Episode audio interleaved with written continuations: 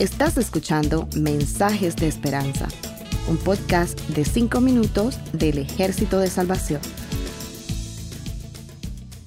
Consecuencias. Hola, soy Alan González. En Josué capítulo 9, verso 19, la Biblia dice, Nosotros les hemos jurado por Jehová Dios. Ahora no les podemos tocar. A una mala decisión inevitablemente le siguen sus consecuencias.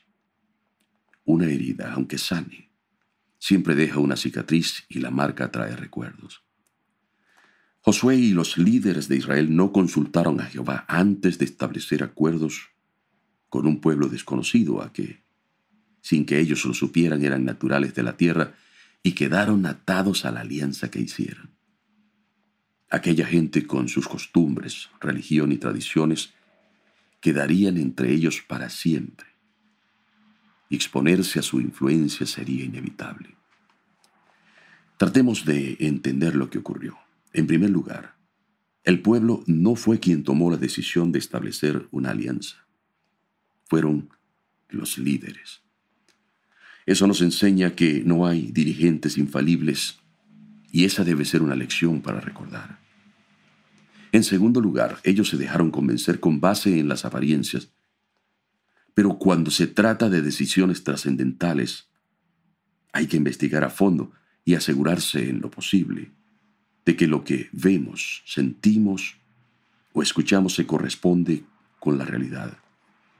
En tercer lugar, ellos confiaron estrictamente en su juicio y se equivocaron al no consultar con Dios antes de tomar la disposición final.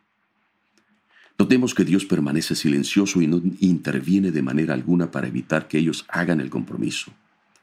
Él ya les había declarado claramente su voluntad con relación a los habitantes de Canaán. Ellos sabían lo que debían hacer y lo que no. Sin embargo, fueron negligentes y se equivocaron. En lo personal, la vida nos exige a cada uno tomar toda clase de decisiones, desde las más simples como qué comeremos, qué ropa usaremos, a qué hora nos acostamos o nos levantamos, si tomamos el autobús o un taxi, si nos rasuramos o no, si hablamos o nos quedamos callados, si nos convertimos en vegetarianos o comeremos carne y así.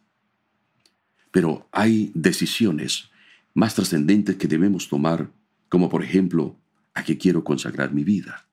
Estudiaré una carrera universitaria, aprenderé un arte, me dedicaré a los negocios o a la política. Otra decisión muy importante es cuando resolvemos buscar pareja para formar una familia. Pero cuidado, porque las malas decisiones en este aspecto están entre las que más afectan el estado emocional, las relaciones interpersonales e intrafamiliares, las finanzas, la salud e incluso la vida espiritual. Este es uno de los aspectos donde lamentablemente como sucedió a los israelitas, nos dejamos llevar más por la apariencia a la hora de decidir y después hay que vivir con las consecuencias. Pero la decisión más seria de la vida tiene que ver con nuestras creencias espirituales. No importa cuánto vivamos, nuestro paso por el mundo es breve. Luego las puertas de la eternidad se abrirán y nuestro destino estará determinado por la clase de decisiones que tomamos con relación al Señor y su palabra una decisión de ese calibre, debemos consultarla con Dios. Hoy día hay muchos movimientos religiosos con apariencia de verdad, pero no podemos adherirnos a ellos solo porque la música es agradable o el líder es simpático y elocuente. Como sucedió a los israelitas, también puede ocurrirle a cualquiera de nosotros y corremos el riesgo de ser engañados si confiamos solo en las apariencias.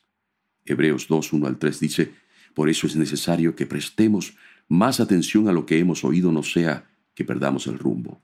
Porque ¿cómo escaparemos nosotros si descuidamos una salvación tan grande?